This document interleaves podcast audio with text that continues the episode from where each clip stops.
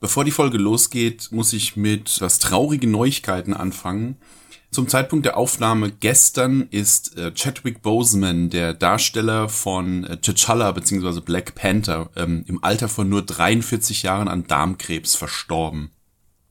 Das kam wohl für seine Familie genauso überraschend wie für die ganzen Kollegen und äh, alle, die mit ihm halt zu tun hatten, weil der das scheinbar schon seit vier Jahren ähm, diagnostiziert gekriegt hat und jetzt tatsächlich den Kampf ähm, verloren hat. Das ist natürlich für die Familie ganz furchtbar. Ja, wie es mit den Filmen um ihn rum so weitergeht, das steht jetzt natürlich auch in den Sternen.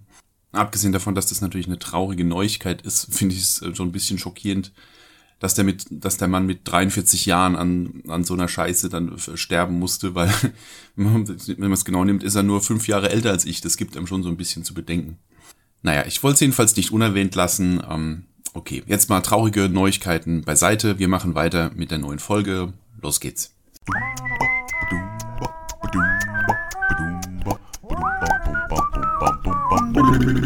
Guten Tag und herzlich willkommen zu einer neuen Folge Sachbloß mit einer neuen Ausgabe von Montagsmarvel.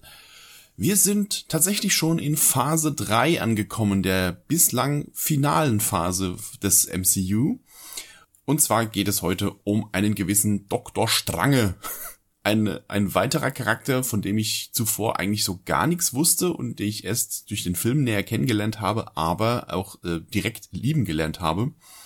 Nicht zuletzt, weil er vom äh, unfassbaren äh, Benedict Cumberbatch verkörpert wird, der ja irgendwie alles, alles spielen kann und auch irgendwie alles total geil spielt und ähm, ja, die Besetzung von Benedict Cumberbatch als Doctor Strange war ein Geniestreich, wenn ich mal so sagen darf. Regie geführt hat Scott Derrickson. Der Name sagt mir gar nichts und wenn ich mir so seinen Wikipedia-Artikel so angucke, hat er auch noch gar nicht so arg viel Sachen gemacht. Er hat ein paar Filme auf der Uhr, aber irgendwie auch wirklich nur so eine Handvoll. Darunter zum Beispiel sowas wie Hellraiser 5. Nie gesehen. Ähm, der Exorzismus der Emily Rose, den habe ich gesehen. Und Sinister, sagt mir was ansonsten war es das im Wesentlichen. Doctor Strange war sein letzter Film und äh, auch wohl der größte, wenn man das mal so runterbrechen kann. Also ein relativ, in Anführungszeichen, unbeschriebenes Blatt.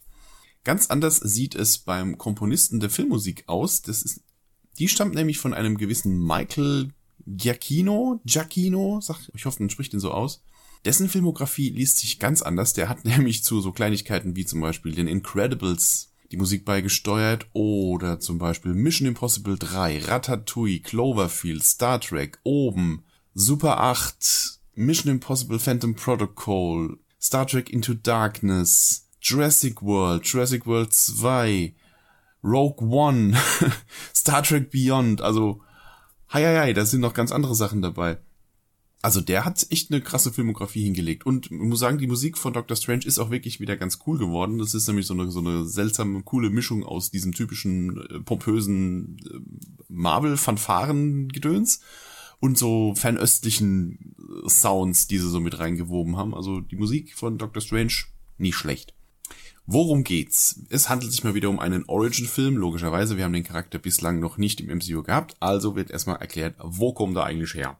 Der Film beginnt allerdings mit einer, nee, ist gar keine Rückblende. Es ist, äh, wir sehen ein, einen Tempel, noch nicht näher benannt zu diesem Zeitpunkt, in dem äh, in einer Bibliothek eine Gruppe finsterer Gestalten einbrechen, den Bibliothekar umbringen und ein paar Seiten aus einem ganz bestimmten Buch entwenden und durch eine Art Portal entkommen.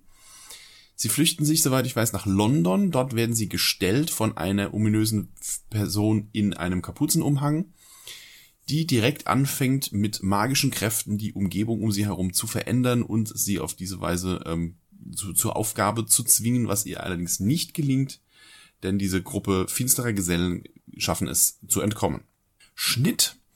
Wir sehen ein Krankenhaus, in dem ein gewisser Dr. Stephen Strange, seines Zeichens Neurochirurg, wenn nicht gar der beste Neurochirurg der Welt, seine Tätigkeit ausübt. Er ist nicht nur einer der besten Neurochirurgen, er weiß das auch. Er ist ein unfassbar arroganter Mistkerl, der äh, auch seine ganze Umwelt immer jederzeit spüren lässt, dass er weiß, dass er der Beste auf seinem Gebiet ist.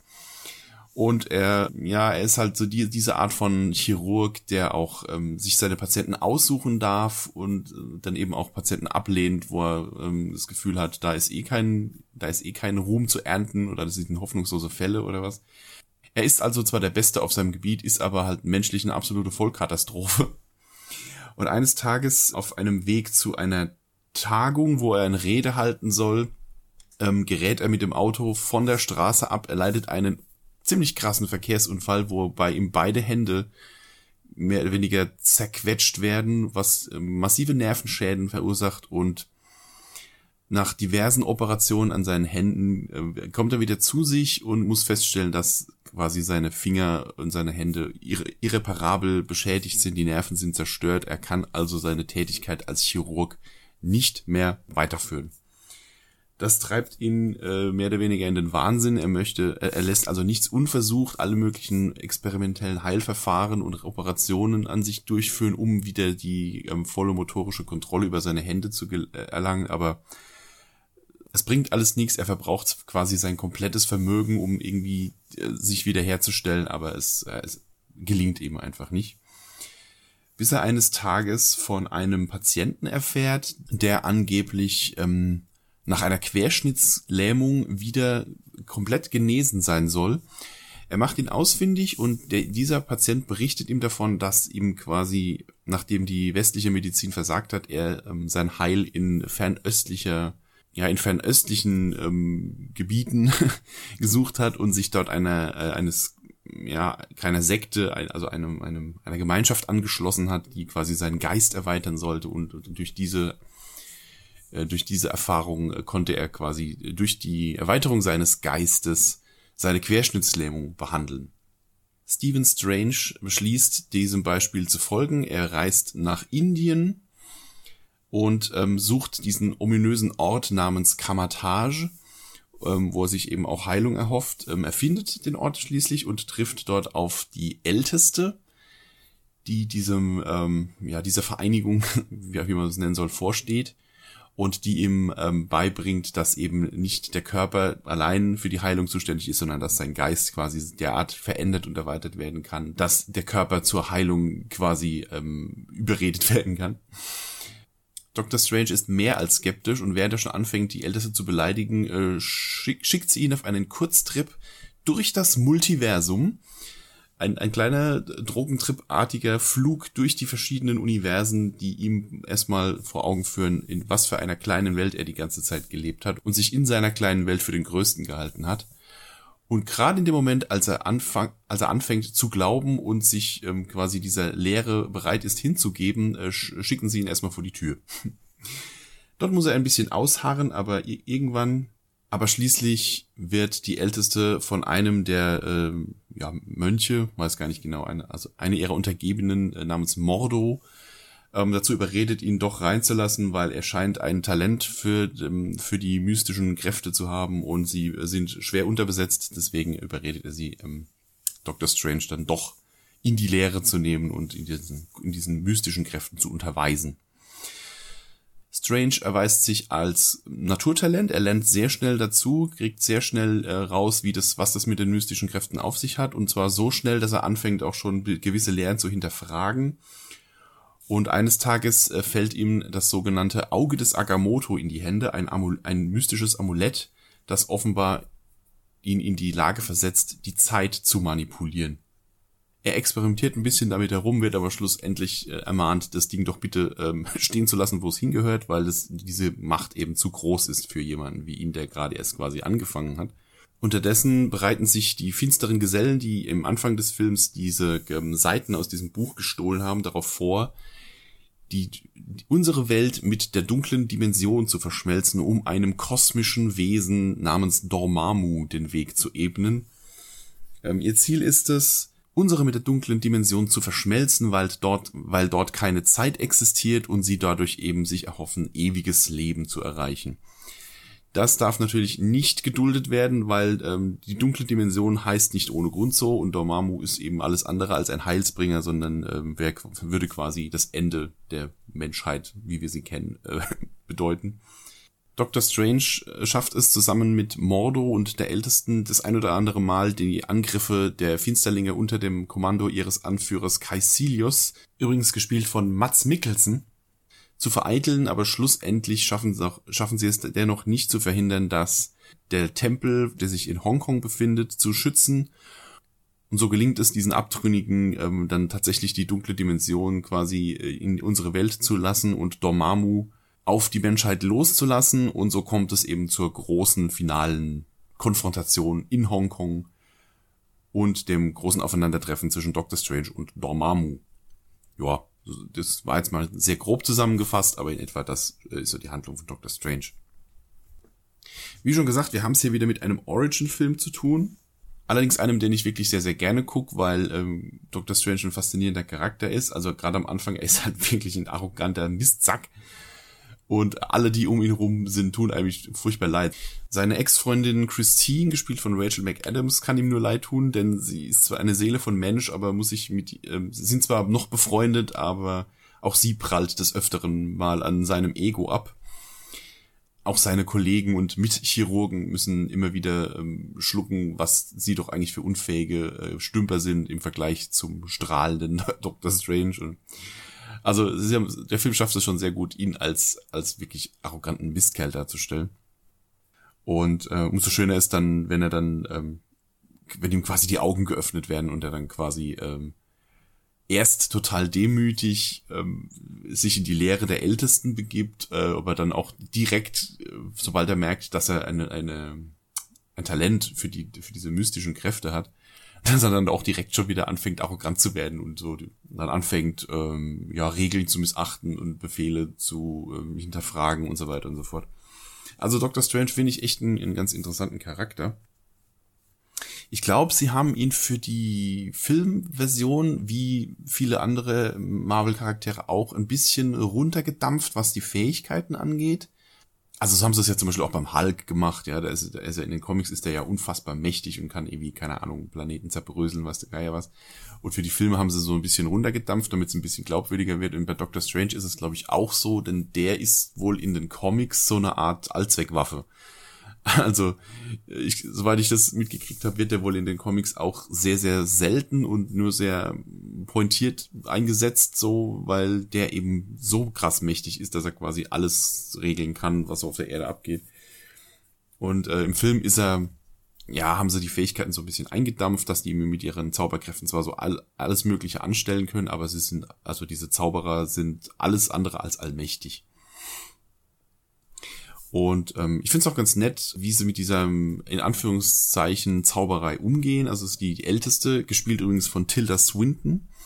Erklärt es ja an einer Stelle, ähm, dass es halt, was, dass diese Fähigkeiten, die sie besitzen, äh, früher als Zaubersprüche quasi betitelt wurden, aber äh, man könnte es heute in der heutigen Welt auch als Programm äh, bezeichnen. Also sie sind quasi mehr oder weniger in der Lage, einfach die Realität umzugestalten und umzuprogrammieren und dass das eigentlich nichts mit Magie zu tun hat, sondern sie, ja, sie beugen irgendwie Naturgesetze oder keine Ahnung, wie sie es genau äh, erklären, aber es wird so ein ganz kleines bisschen mehr in die wissenschaftlichere Richtung gedreht. Was ich ganz nett finde, weil ein, ja, ein Grund, warum ich die meisten DC-Charaktere nicht so gerne mag, ist, dass da ganz viel eben mit Magie und mystischen Kreaturen und Göttern und keine Ahnung was alles zusammenhängt und Marvel da eher so ein bisschen den wissenschaftlicheren Ansatz wählt und mh, hm, jetzt haben sie zwar einen Zauberer in ihren Reihen, aber auch der wird so ein bisschen, ähm, ja, es ist eben keine Magie, sondern so eine Art von äh, Realitätsmanipulation, was auch immer. Ja, also ich finde es auf jeden Fall ganz nett, wie sie es erklärt haben. Ja, der, der kleine, ähm, der kleine Trip durchs Multiversum, der äh, Doctor Strange von der Älteren beschert wird, ähm, ist ja schon mal so der erste Ausblick eben ins Multiversum. Und sowas fand ich ganz lustig, dass es als äh, hier Spider-Man Far From Home angekündigt wurde und da im Trailer schon was vom Multiversum geredet wurde, dass da alles so steil ging, so, ja, es gibt tatsächlich ein Multiversum im MCU, wo ich dann dachte, ja, das haben wir doch aber hier bei Doctor Strange schon. Ja, das war ja keine Halluzination, er wurde ja da allen Ernstes äh, in real einmal quer durchs Multiversum geballert. Mit einem kleinen Abstecher auch durchs Microverse, das man ja bei Ant-Man schon gesehen hat und so weiter und so fort. Ähm, und dieser, dieser Trip ist so gut gemacht, also diese ganzen Effekte und äh, abgefahrenen äh, Visu Visualisierung der verschiedenen Dimensionen, das ist also wirklich fantastisch, gucke ich immer wieder gern. Was ein sehr schönes Detail ist, das habe ich allerdings auch durch ein anderes YouTube-Video erfahren, ähm, es spielt jetzt aber mal keine Rolle, ist, ähm, dass der Tag, an dem Dr. Strange seinen Unfall erleidet, ist der 2. Februar. Und das ist der Groundhog Day, also der Murmeltiertag. Und wenn man bedenkt, mit welchem Trick Dr. Strange am Ende Dormammu besiegt, nämlich mit dieser Zeitschleife, dass er quasi die gleiche Situation immer und immer und immer wieder ähm, durchleben muss, ist es eigentlich eine ganz geile Referenz an eben äh, den Film äh, täglich grüßt das Murmeltier. Also äh, so gut wie nicht zu erkennen dieses Detail, aber es ist da und das finde ich einfach nur großartig. Ein weiteres interessantes Detail finde ich ja in der Szene kurz bevor er den Unfall erleidet, während er da in seinem Sportwagen da über diese Klippen da ballert und sich währenddessen per Telefon da Patienten vorschlagen lässt, die er eventuell operiert oder eben auch nicht operiert, dass er da einen Patienten vorgeschlagen kriegt, einen 35-jährigen Navy Colonel mit gebrochenem Rückgrat, der in einer Art experimentellem Schutzanzug äh, steckte. Da wurde ja ganz viel spekuliert, dass da äh, Rhodey gemeint war, nämlich äh, also War Machine, der ja in äh, Civil War in seinem Anzug äh, steckend ähm, sich die Querschnittslähmung zugezogen hat. Das kommt aber nicht hin, weil Doctor Strange spielt vor Civil War. Und ich glaube auch, dass Rhodey ein bisschen älter als 35 ist. ja, also prinzipiell von der Beschreibung her passt es eigentlich schon, aber das kann also zeitlich nicht sein. Wer da wahrscheinlich gemeint ist, ist dieser eine Soldat, den man in Iron Man 2 zu sehen kriegt, als Tony Stark die das, das Handy quasi von äh, von Justin Hammer hackt und der, der dem Publikum diesen diese Testaufnahmen zeigt von den Soldaten, die die äh, die Anzugprototypen testen und dieser eine äh, arme Soldat da in diesem Anzug steckt, der sich einmal quasi auf, auf der Hüfte einmal um 180 Grad dreht und ihm quasi quasi das Rückgrat bricht. Ich, also angeblich soll dieser Soldat da gemeint sein. Äh, ja. Ist, ich weiß nicht, ob es bestätigt ist, aber das macht, glaube ich, also von der, zumindest von der Zeit her mehr Sinn. Was ich auch nicht wusste, ist, dass am Schluss, wenn äh, Dr. Strange vor Dormammu steht, dass, die, dass er sich da quasi mit sich selber unterhält. Denn auch Dormammu wird gespielt und gesprochen von Benedict Cumberbatch. Der Mann hat ja eine unfassbare äh, Begabung, was Stimmimitation angeht. Und nicht zuletzt wird er auch gerne für Synchronrollen herangenommen. Äh, siehe zum Beispiel Smaug im, äh, im Hobbit-Film. Und ja, er, er spielt eben nicht nur Dr. Strange, sondern er spielt auch Dormammu. Und die Stimme ist, glaube ich, äh, seine plus noch ein oder zwei andere, die so drüber gelegt werden. Aber ja, er spricht ihn auch. Auch, ich finde überhaupt die, ähm, die Schlussszene eigentlich ziemlich geil, weil es halt auch so ein bisschen, ähm, ja, also er besiegt ihn ja quasi nicht im Kampf. Das wäre auch irgendwie ähm, ein bisschen, ein bisschen dicke gegen so ein kosmisches Riesenwesen, da äh, er da alleine äh, gegen ihn antreten und gewinnen würde er outsmartet ihn ja quasi, wenn man, wie man so schön neudeutsch sagt. Also er, er, kreiert, er kreiert ja eine Zeitschleife und ähm, zwingt Dormammu, der in einer Welt ohne Zeit existiert, diesen einen Moment, ähm, dieses eine Stückchen Zeit, was Dr. Strange quasi mitgebracht hat, da immer und immer und immer und immer und immer wieder zu erleben, bis er irgendwann aufgibt und ihm quasi ähm, einen kleinen Bein gibt und quasi die Erde wieder verlässt. Es zeigt auch schön die Charakterentwicklung von Doctor Strange äh, von dem Mann, der quasi, bei dem alles nur ums Gewinnen ging, hin zu einem Mann, der äh, quasi die Oberhand gewinnt, indem er einfach unendlich oft verliert. Was ich auch gehört habe zum Beispiel ist ähm, die Theorie, dass Doctor Strange, der in diesem Film zum ersten Mal mit dieser mit diesen neuen Fähigkeiten konfrontiert wird, der dann aber quasi innerhalb von wirklich sehr, sehr kurzer Zeit direkt zum, ähm, zum Sorcerer Supreme aufsteigt, äh, in, in Rekordzeit. Dass das unter anderem daran liegt, dass er in dieser Zeitschleife quasi eine mittlere Ewigkeit verbracht hat und somit eben das quasi trainieren konnte, ja. Also der hat in dieser, in dieser Zeitschleife, man weiß nicht genau, wie oft er diese Zeitschleife durchgemacht hat, bis Dormammu aufgegeben hat, aber dass diese Phase quasi äh, für ihn quasi wie, wie so eine Art endloses Training war und er ist quasi gestärkt mit, mit unfassbaren Fähigkeiten aus dieser Zeitschleife wieder rauskam und deswegen quasi direkt zum Sorcerer Supreme aufsteigen konnte. Ob das wirklich so ist, weiß ich nicht, aber könnte ja zumindest mal eine Erklärung sein, warum der innerhalb von einem Film direkt äh, so krass aufgelevelt ist.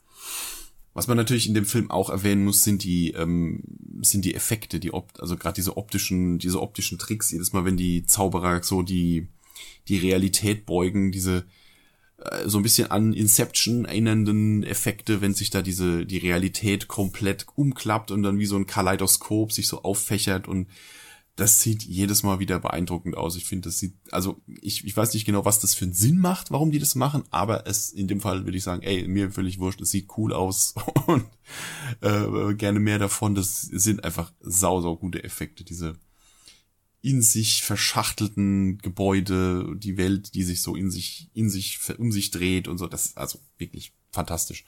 Und was auch total unfassbar gut gemacht ist, wie ich finde, ist dieser, diese Rückwärtsszene am Ende, also ähm, wenn, äh, Caecilius und seine Spießgesellen den Hongkonger Tempel in die Luft gejagt haben und Dr. Strange quasi mit dem, mit dem Zeitstein dann die, die Zeit zurückdreht und sich quasi nur er und Wong und Mordo und die Bösewichte aus dieser, aus dieser rückwärtsgewandten Zeit quasi irgendwie befreien können und sie kämpfen dann quasi, während um sie herum die Zeit rückwärts läuft und sich quasi diese, dieses Stadtviertel wieder komplett zusammensetzt und diese Explosion rückwärts läuft und so. Unfassbar gut gemacht. Gefällt mir richtig gut. Ist natürlich alles CGI, weiß ich, ist schon klar, aber also allein die, die wie das choreografiert ist und so, das ist echt verdammt gut. Wenn da die Bösewichte dann in eine Wand eingeschlossen werden, die quasi gerade rückwärts wieder in sich, äh, also, rückwärts explodiert und dann sich wieder zusammensetzt und so. Sau gut. Finde ich wirklich klasse gemacht. Ja, man könnte noch äh, den Kampf der Geister erwähnen, wenn Dr. Strange quasi seinen Körper verlässt und dann mit diesem anderen Bösewicht und seinem Astral, also buchstäblichen Astralkörper im Krankenhaus ähm, sich durch, gegenseitig durch die Wände boxen, während seine arme, äh, arme Ex-Freundin versucht, seinen leblosen Körper da wieder zu reanimieren. Ähm, auch eine nette Idee, auch wenn ich mir nicht ganz sicher bin, ob das wirklich Sinn macht, dass da der der, der Geist durch den durch den äh, Elektroschock vom äh, Defibrillator dann gegrillt wird. Das, das war so ein bisschen seltsam, aber äh, ja, okay. War trotzdem eine interessante Szene. Auch lustig finde ich, sein, dass sein Mantel, sein Schwebemantel einen eigenen Willen hat.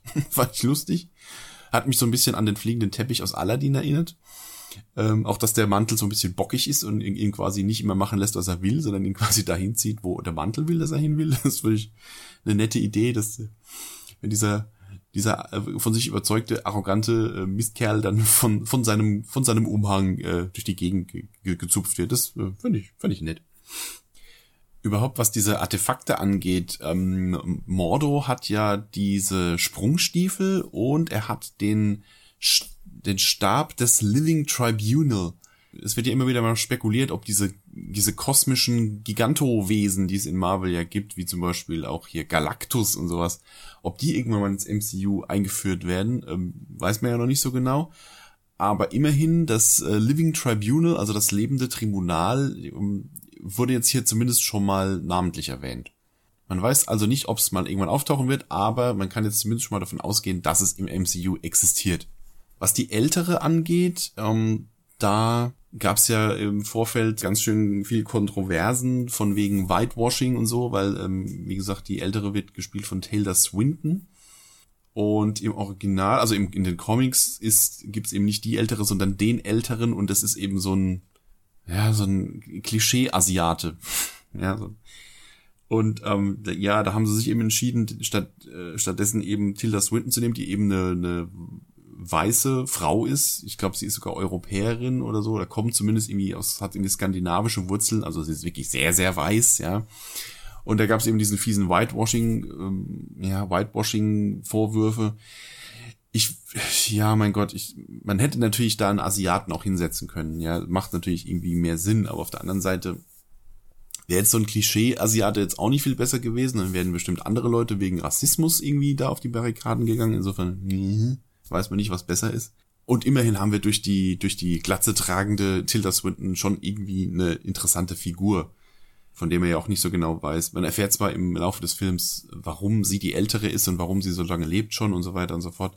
Aber ich finde, sie ist eben eine, einen ganz interessanten Charakter und das fände ich jetzt tatsächlich ähm, ein bisschen besser, als wenn sie da einfach so ein, so ein, so ein so ein Abziehbild von so einem chinesischen Meister da oder indischen Guru oder keine Ahnung, was sie da hätten hingesetzt hätten. Ist Geschmackssache. Ich fand es jetzt tatsächlich nicht so schlimm, dass er das jetzt, ähm, also diese Casting-Entscheidung fand ich jetzt in dem Fall nicht so schlimm. Eine andere Figur, die ich sehr, sehr mag in dem Film, ist Wong. Gespielt von Benedict Wong, also der heißt tatsächlich auch im echten Leben Wong, der diesen grummeligen Bibliothekar spielt und äh, der die ganze Zeit keine Miene verzieht, aber trotzdem die ganze Zeit irgendwelche One-Liner reißt und so. Ich mag Wong. Wong ist toll. Eine Figur, die ich irgendwie so ein bisschen doof bzw. langweilig finde, ist leider mal wieder der Bösewicht. Ähm, er ist halt überhaupt keine tiefe Figur. Ja. Er hat diesen Plan, da diese Dimensionsverschmelzung da durchzuziehen und das war's im Wesentlichen. Also man erfährt auch irgendwie nichts über die Figur und ja, dieser Caecilius ist halt mal wieder ein richtig, leider so ein richtig platter Bösewicht. Was so ein bisschen schade auch vor allem ist, weil er von Mats Mikkelsen gespielt wird. Und wenn man mal gesehen hat, was der zum Beispiel in, ähm, in der Hannibal-Serie spielt und wie der da den, äh, diese Figur verkörpert, ist es leider ziemliche Verschwendung, ausgerechnet diesen Schauspieler für so einen platten Bösewicht zu nehmen. Das ist ein bisschen schade. Ja, also unterm Strich, Doctor Strange, echt faszinierender Film, auch wenn es jetzt, es ist ein Origin-Film, die Handlung ist jetzt nicht unauslotbar tief, ja ist schon, ist schon klar, aber trotzdem ein Film, den ich immer wieder gerne gucke, nicht nur, weil er unfassbar gut aussieht, weil die, also er hat nicht nur die Schau, die optischen Schauwerte sind fantastisch, sondern eben auch die Charaktere und gerade hier, äh, es ist Benedict Cumberbatch, ja, alles, was der spielt, äh, ist irgendwie äh, sehenswert, ja. Und natürlich ist das der Film, der zum ersten Mal das Fenster aufstößt ins Multiversum und quasi die Marvel-Welt, auch wenn sie schon zweimal Ausflüge ins Weltall gab, jetzt eben diese diese riesengroße, dieses Multiversum äh, überhaupt mal etabliert und äh, uns zeigt, was da überhaupt noch alles möglich sein kann in Zukunft. Und äh, ich bin jetzt schon gespannt wie ein Flitzebogen, äh, also einer der von mir am meisten erwarteten Filme, die in Zukunft noch kommen, ist tatsächlich der zweite Teil Doctor Strange and the Multiverse of Madness wenn es dann so, wenn das dann noch so ein bisschen weiter ausgelotet wird, hoffe ich jedenfalls, weil äh, gerade die Doctor Strange Comics, soweit ich weiß, äh, gehen auch ganz oft so ein bisschen in so eine H.P. Lovecraft-Richtung mit kosmischen, Cosmic Horror und kosmischen Entitäten und Tentakelgötter und so weiter und so fort, die aus fiesen Dimensionen zu uns kommen und so weiter und so fort. Wenn sie sowas mit einbauen, zumal ja schon angekündigt wurde, dass der zweite Teil so ein bisschen äh, ein Horrorfilmartiger Film wird, hm, ich freue mich schon, das wird so schön. Tja, es bleibt so abzuwarten, wann der Film Corona-mäßig dann auch tatsächlich irgendwann kommt, aber auf den freue ich mich tatsächlich schon wie Bolle. Wir haben in Doctor Strange wieder zwei Post-Credit-Scenes. Die erste ist, man sieht Doctor Strange, der sich jetzt schon in seinem neuen äh, Sanctum Sanctorum, also dem, dem Tempel in New York, äh, eingerichtet hat, äh, am Schreibtisch sitzt und ihm gegenüber sitzt Thor, der von äh, von Dr. Strange ein äh, nie versiegendes Bier spendiert kriegt und ähm, ja, er sagt ihm halt, ja, äh, er führt quasi äh, Liste über ähm, Wesen und Personen aus anderen Welten, die auf der Erde weilen und äh, ja, um, um potenzielle Bedrohungen für die Menschheit ähm, abschätzen zu können und äh, ja, und Thor äh, verspricht ihm, ihm dabei zu helfen. Ja, ist eine ganz, ganz lustige Szene, gerade mit diesem, mit diesem nie versiegenden Bier. das fand ich ganz nett. Und die zweite Post-Credit-Scene, ähm, man sieht Mordo. Achso, der wird übrigens gespielt von einem Mann, dessen Namen ich nicht aussprechen kann. Ch Chivetel Edgefor, keine Ahnung, ich, keine Ahnung, wie man den wirklich ausspricht. Ähm, ja, der sich am Schluss von den Zauberern abwendet und quasi sein eigenes Ding macht und er sucht den Patienten Jonathan Pangborn auf, der diese Querschnittslähmung geheilt, der sich selbst von der Querschnittslähmung geheilt hat und äh, mit der Begründung, es gäbe schon zu viele Zauberer auf der Erde, entzieht er ihm, wie auch immer, äh, seine magischen Kräfte, wodurch der wieder querschnittsgelähmt ist und ähm, ja, man sieht also schon, Mordo äh, ist auf die Seite der Bösewichte gewechselt und äh, wie es mit ihm weitergeht, werden wir wahrscheinlich in der Fortsetzung erfahren. Es gibt, apropos Post-Credit-Scene, es gibt im, in den Credits noch so eine nette noch eine nette Anspielung, die hätte ich auch niemals bemerkt. Das habe ich auch durch ein anderes YouTube-Video entdeckt. Nämlich, äh, ganz am Ende der Credits kommt ein Hinweis, ähm, man soll es sich doch beim Autofahren bitte nicht ablenken lassen. Was natürlich eine super Anspielung ist auf, äh, ja, auf eben äh, Stephen Strange, der sich eben mehr als nur ablenken hat lassen und man sieht ja, was daraus geworden ist. Trotzdem nett, dass gerade am Schluss von so einem Film dann nochmal so ein Hinweis kommt, der ja eigentlich mehr oder weniger in so, in so einem Abspann gar nichts verloren hat, aber ja, nettes Detail. Jo, das war's zu Doctor Strange. Nächste Woche geht's wieder ab ins Weltall. Wir reden wieder über die Guardians of the Galaxy in Volume 2. Und mit wir meine ich mich und den lieben Max, der mich wieder unterstützen wird. Da könnt ihr euch schon mal drauf freuen. Und ansonsten wünsche ich euch einen wunderschönen Abend, Mittag, Morgen, weil auch immer ihr euch das angehört habt. Und wir hören uns in der nächsten Folge spätestens am Montag zum Montagsmarvel. Bis dann dann.